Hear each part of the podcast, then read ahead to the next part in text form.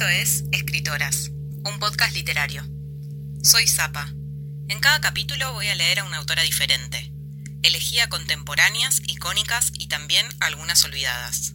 De algún modo es un homenaje a cada una de ellas y un aporte para construir a través de sus relatos un mundo en el que entren muchos mundos. Él y yo, de Natalia Ginsburg. Él siempre tiene calor. Yo siempre frío.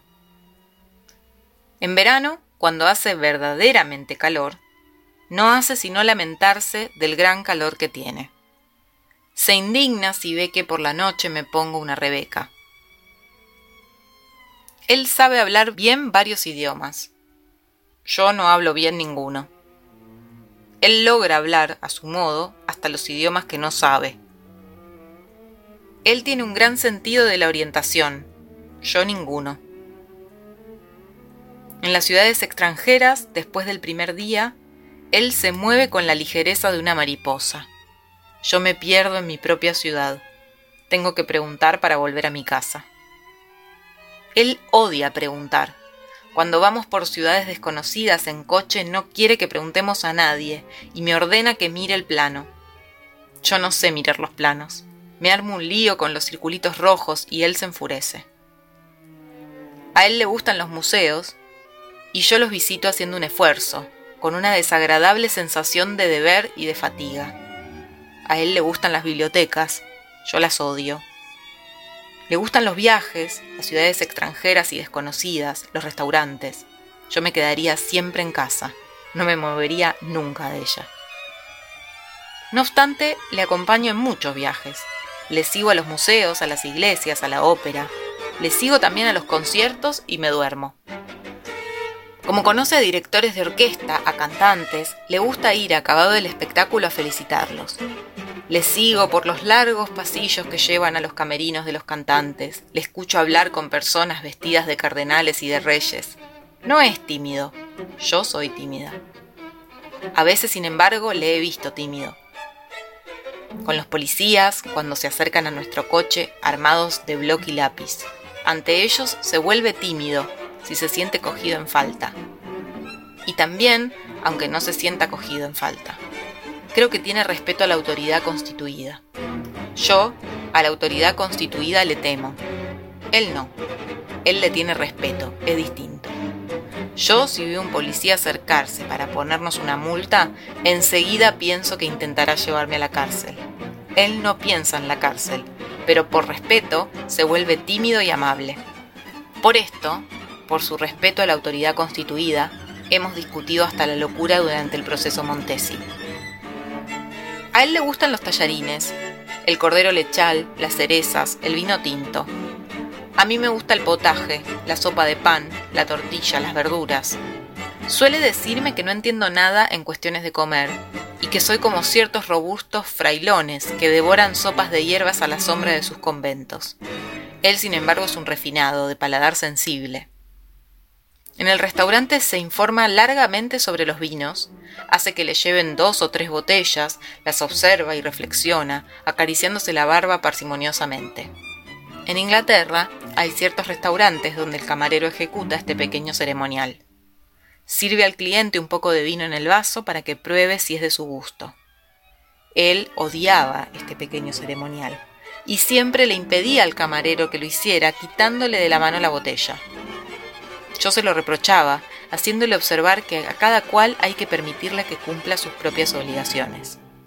Así en el cine, no quiere nunca que la acomodadora le acompañe hasta su sitio. Le da enseguida la propina, pero se va siempre a otros sitios distintos de los que la acomodadora con su linterna le indica. En el cine, quiere estar muy cerca de la pantalla. Si vamos con amigos y estos buscan como la mayoría de la gente, un sitio alejado de la pantalla, él se refugia solo en una de las primeras filas. Yo veo bien, indiferentemente desde cerca y desde lejos, pero si voy con amigos me quedo con ellos, por amabilidad. No obstante, sufro porque puede que él, en su sitio a dos palmos de la pantalla, esté ofendido conmigo porque no me he sentado a su lado. A los dos nos gusta el cine, y a cualquier hora del día estamos dispuestos a ir a ver cualquier clase de película. Pero él conoce la historia del cine en sus más mínimos detalles. Se acuerda de directores e intérpretes, incluso de los más antiguos, olvidados y desaparecidos hace ya mucho. Y está dispuesto a recorrer kilómetros para ir a ver en las más alejadas periferias antiquísimos films de la época del mudo, en los que a lo mejor aparecerá durante unos segundos un actor caro para sus más remotos recuerdos de la infancia.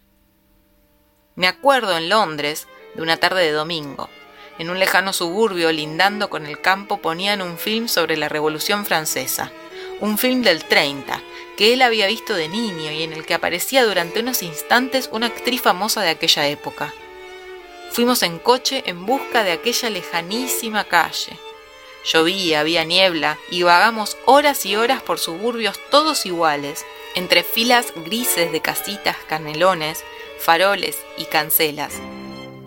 Sobre las rodillas yo tenía el plano, pero no conseguía leerlo y él se enfurecía. Al fin encontramos el cine y nos sentamos en una sala completamente vacía. Pero tras un cuarto de hora, él ya quería marcharse, al terminar la breve aparición de la actriz que le gustaba. Yo, por el contrario, después de tanto recorrido, quería ver cómo terminaba la película. No recuerdo si prevaleció su voluntad o la mía, quizás la suya, y nos fuimos al cabo de un cuarto de hora.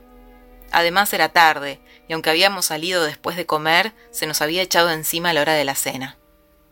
Pero cuando yo le rogué que me contara cómo terminaba la historia, no obtuve ninguna respuesta que me satisfaciera, porque según él, la historia no tenía ninguna importancia. Lo único que contaba eran esos pocos instantes, el perfil, el gesto, los rizos de aquella actriz. Yo no recuerdo jamás los nombres de los actores y como soy poco fisonomista, reconozco a veces con dificultad incluso a los más famosos. Esto le irrita mucho. Le pregunto quién es este o aquel y provoco su indignación. No me dirás, dice, no me dirás que no conoces a William Holden. Efectivamente, no he conocido a William Holden. Y no obstante, también a mí me gusta el cine. Pero aunque llevo yendo desde hace tantos años, no he sabido formarme una cultura cinematográfica. Él sí se ha formado una cultura cinematográfica. Se ha formado una cultura de todo lo que ha traído su curiosidad. Y yo no he sabido formarme una cultura de nada, ni siquiera de las cosas que más he amado en mi vida.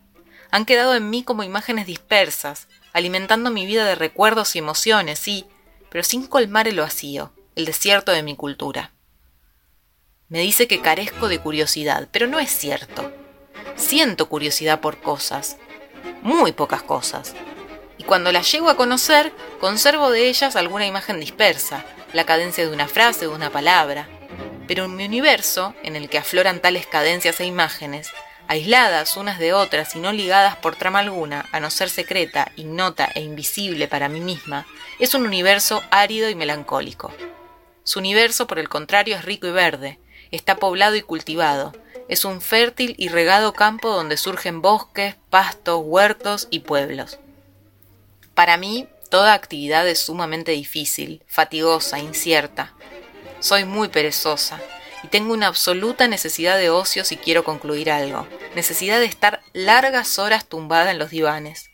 Él no está jamás en ocio, siempre está haciendo algo. Escribe a máquina a mucha velocidad, con la radio encendida, cuando se dispone a descansar por la tarde, tiene a su lado unas pruebas para corregir o un libro lleno de notas. Quiere que en la misma jornada vayamos al cine, luego a una recepción y después al teatro. Logra hacer y logra también hacerme hacer un montón de cosas distintas en el mismo día.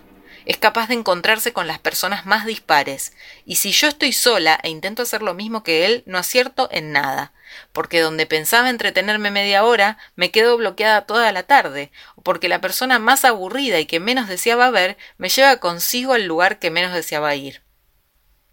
Si le cuento cómo se ha desarrollado una tarde mía, le parece una tarde por completo equivocada, y se divierte, me toma el pelo y se enfurece, y me dice que yo sin él no valgo para nada. Yo no sé administrar el tiempo. Él sí sabe. Le gustan las recepciones, asiste vestido de claro cuando todo el mundo va vestido de oscuro. La idea de cambiarse el traje para ir a una recepción no se le pasa por la cabeza. Llega a ir incluso con su viejo impermeable y con su sombrero arrugado, un sombrero de lana que se compró en Londres y que lleva calado sobre los ojos. está en ella solo media hora y le gusta estar durante media hora charlando con un vaso en la mano. Come muchas pastitas, yo casi ninguna, pues al verle a él comer tanto pienso que al menos yo por educación y reserva debo abstenerme de comer. Al cabo de media hora, cuando empiezo a ambientarme un poco y a encontrarme más a gusto, se impacienta y me arrastra fuera. Yo no sé bailar. Él sí sabe. No sé escribir a máquina. Él sí. No sé conducir el automóvil. Si le propongo sacar yo también el carné, no quiere. Dice que de todas formas no lo iba a conseguir. Creo que le gusta que yo dependa por tantos aspectos de él. Yo no sé cantar, él sí, es barítono. Si hubiera estudiado canto, quizás fuera un cantante famoso. Si hubiera estudiado música, quizás habría llegado a ser un director de orquesta. Cuando escucha discos, dirige la orquesta con un lápiz. Al mismo tiempo escribe a máquina y atiende el teléfono. Es un hombre que logra hacer al mismo tiempo muchas cosas. Es profesor, y creo que bueno. Habría podido hacer muchos oficios, pero no lamenta no haber hecho ninguno de los que no ha hecho. Yo no habría podido hacer más que un oficio, solo uno, el oficio que elegí y que hago casi desde mi infancia. Tampoco yo lamento no haber hecho ninguno de los oficios que no he hecho, pero yo de todas formas no habría sabido hacer ninguno. Yo escribo relatos y he trabajado muchos años en una editorial. No trabajaba mal, pero tampoco bien. No obstante me daba cuenta de que acaso no habría sabido trabajar en ningún otro sitio. Tenía relaciones de amistad con mis compañeros de trabajo y con mi patrón. Sentía que de no haber tenido en torno mío estas relaciones de amistad me habría pagado y no habría podido trabajar más. Largamente he alimentado la idea de poder trabajar algún día en guiones de cine, pero no he tenido nunca la ocasión o no he sabido buscarla. Ahora he perdido ya la esperanza de trabajar en guiones. Él trabajó en guiones en tiempos, cuando era más joven. También ha trabajado en una editorial, ha escrito relatos, ha hecho todas las cosas que yo he hecho y muchas otras más. Imita muy bien a la gente y sobre todo a una vieja condesa. Quizás habría podido ser actor también. Una vez en Londres cantó en un teatro. Hacía de Job. Había tenido que alquilar un frac, y allí estaba de frac ante una especie de atril y cantaba. Cantaba el papel de Job, algo entre la dicción y el canto. Yo en un palco me moría de miedo. Tenía miedo de que se atrullase o de que se le cayeran los pantalones del frac. Estaba rodeado de hombres de frac y de señoras vestidas con trajes de noche que hacían de ángeles, de diablos y de los otros personajes de Job.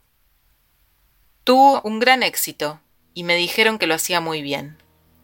Si yo hubiera amado la música, la habría amado con pasión, pero no la comprendo, y en los conciertos a los que a veces él me fuerza a acompañarle me distraigo y me pongo a pensar en mis cosas o caigo en un profundo sueño. Me gusta cantar. No sé cantar, desentono mucho. No obstante, a veces canto en voz muy baja cuando estoy sola. Que desentono tanto lo sé porque me lo han dicho los demás. Mi voz debe de ser como el maullido de un gato. Pero yo por mí misma no me doy cuenta de nada y siento al cantar un vivo placer. Si él me oye, me imita. Dice que mi forma de cantar es algo que está fuera de la música, algo inventado por mí. De niña, maullaba motivos musicales inventados por mí. Era un canturreo planidero que hacía que se me llenaran los ojos de lágrimas. No me importa no comprender la pintura, las artes figurativas, pero sufro por no amar la música, porque me parece que mi espíritu sufre por la privación de este amor. Aunque no hay nada que hacer, jamás comprenderé la música, nunca la amaré. Si a veces oigo una música que me gusta, no puedo recordarla. Entonces, ¿cómo podría amar una cosa que no soy capaz de recordar? De una canción recuerdo la letra. Puedo repetir hasta el infinito las letras que me gustan. Repito hasta el motivo que las acompaña, a mi modo, con mi maullido. Y maullando así siento una especie de felicidad. Al escribir me parece que sigo una cadencia y un metro musical. Quizás la música estaba muy próxima a mi universo. Y mi universo, quién sabe por qué, no la cogió. En nuestra casa todo el día se está oyendo música. Él tiene todo el día la radio encendida o pone discos. Yo protesto de vez en cuando, pido un poco de silencio para poder trabajar, pero él dice que una música tan bella ayuda seguramente a cualquier trabajo. Se ha comprado una cantidad de discos increíble. Dice que posee una de las mejores discotecas del mundo. Por la mañana en Albornoz, recién salido del baño, goteando, enciende la radio, se sienta a la máquina de escribir y empieza su laboriosa, tempestuosa y ruidosa jornada. Es súper abundante en todo. Llena la bañadera hasta hacerla desbordarse, llena la tetera y la taza de té hasta que se salen. Tiene gran número de camisas y de corbatas. Raramente se compra zapatos, sin embargo. Su madre dice que de niño era un modelo de orden y de precisión y parece que cierta vez que tenía que atravesar unos regatos llenos de barro en el campo, un día de lluvia, con botas blancas y traje blanco, al final del paseo estaba inmaculado y sin una mota de barro en el traje o en las botas. Ahora no hay en él huella de aquel niño inmaculado de entonces. Sus trajes están siempre llenos de manchas. Se ha vuelto muy desordenado. Conserva, no obstante, con puntillo todos los recibos del gas en los cajones encuentro recibos del gas viejísimos, recibo de casas abandonadas hace mucho tiempo y que él se niega a tirar. También encuentro puros toscanos, muy viejos y endurecidos, y boquillas de madera de cerezo. Yo fumo cigarrillos stop, largos, sin filtro. Él a veces esos cigarrillos toscanos. Yo soy muy desordenada, pero al envejecer me he ido haciendo nostálgica del orden, y de vez en cuando ordeno cuidadosamente los armarios. Creo que me acuerdo de mi madre. Ordeno los armarios de la ropa interior, de las mantas y en el verano cubro cada cajón con telas blancas. Raramente ordeno mis papeles, pues mi madre, como no solía escribir, no tenía papeles. Mi orden y mi desorden están llenos de nostalgia, de remordimientos, de sentimientos complicados. En él el desorden es triunfante. He decidido que para una persona como él, que estudia, tener la mesa en desorden es legítimo y justo. Él no mejora en mí la irresolución, la incertidumbre en cada acción, la sensación de culpa. Suele reírse y tomarme el pelo por las más mínimas acciones. Si voy a hacer la compra al mercado, a veces, sin que le vea, me sigue y me espía. Luego me toma el pelo por el modo en que he hecho la compra, por el modo en que me he sopesado las naranjas en la mano, eligiendo cuidadosamente, dice él, las peores de todo el mercado. Se burla de mí porque he tardado una hora en hacer la compra, porque he comprado en un puesto las cebollas, en el otro el apio, en otro la fruta. Algunas veces hace él la compra para demostrarme que se puede hacer deprisa. Lo compra todo en el mismo puesto sin una vacilación. Y logra que le lleven la cesta a casa. No compra apio porque no lo puede aguantar. Así a mí me entran más dudas que nunca de si me equivocaré en cada cosa que hago. Pero si una vez descubro que es él quien se equivoca, se lo repito hasta la exasperación, porque yo a veces soy pesadísima. Sus enfurecimientos son imprevistos y rebosan como la espuma de la cerveza. Los míos también son imprevistos. Pero los suyos se evaporan enseguida, y los míos, sin embargo, dejan una cola quejumbrosa e insistente, creo que muy pesada, una especie de amargo maullido. A veces lloro entre los remolinos de su furia, y mi llanto, en vez de hacerle apeadarse y aplacarle, le pone aún más rabioso. Dice que mi llanto es todo comedia, y quizás sea verdad, porque en medio de mis lágrimas y de su furia, yo estoy plenamente tranquila.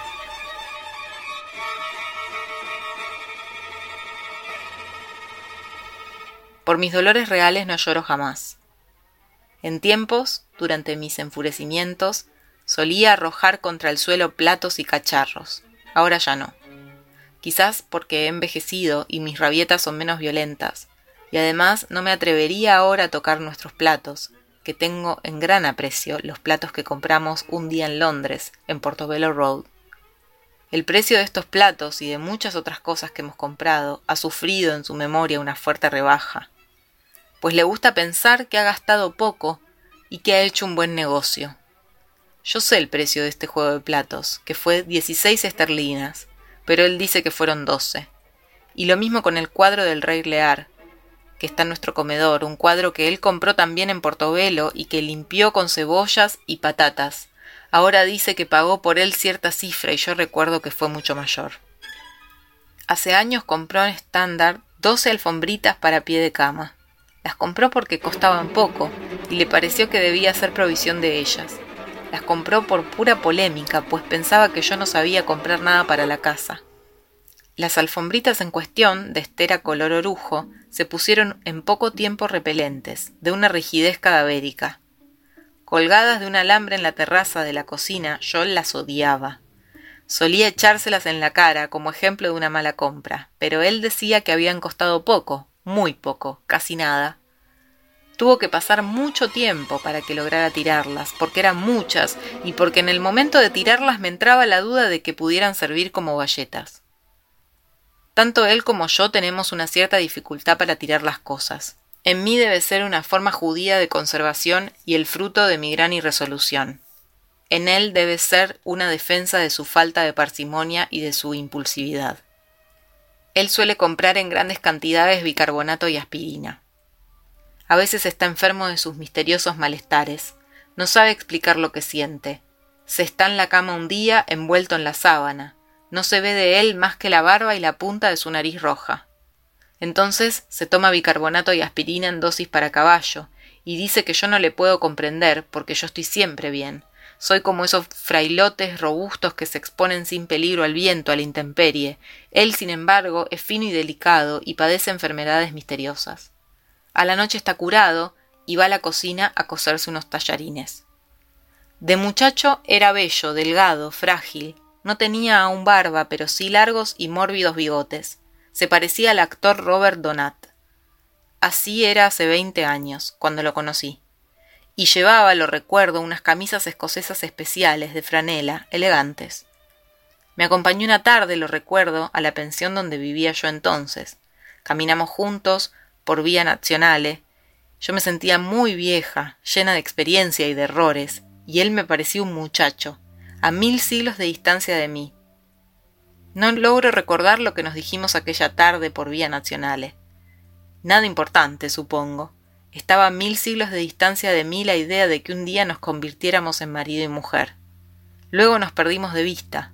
Cuando nos volvimos a encontrar, ya no se parecía a Robert Donat, sino más bien a Balzac. Cuando de nuevo volvimos a encontrarnos, seguía llevando camisas escocesas, pero ahora parecían sobre él la indumentaria para una expedición polar. Llevaba ya barba y en la cabeza el arrugado sombrero de lana.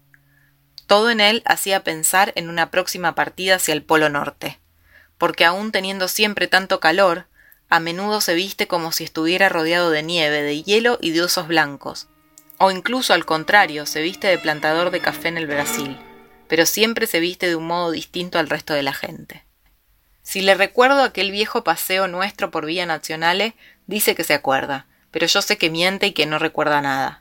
Y yo a veces me pregunto si éramos nosotros aquellas dos personas que iban hace casi veinte años por la Vía Nacionales, dos personas que conversaron tan amable, tan educadamente mientras el sol se ponía, que hablaron quizás un poco de todo y de nada, dos amables conversadores, dos jóvenes intelectuales de paseo, tan jóvenes, tan educados, tan distraídos, tan dispuestos a dar el uno del otro un juicio distraídamente benévolo, tan dispuestos a despedirse uno de otro para siempre, aquel atardecer, en aquella esquina. Seguí Escritoras Podcast en Instagram para conocer más sobre la autora elegida en cada capítulo. Hasta la próxima.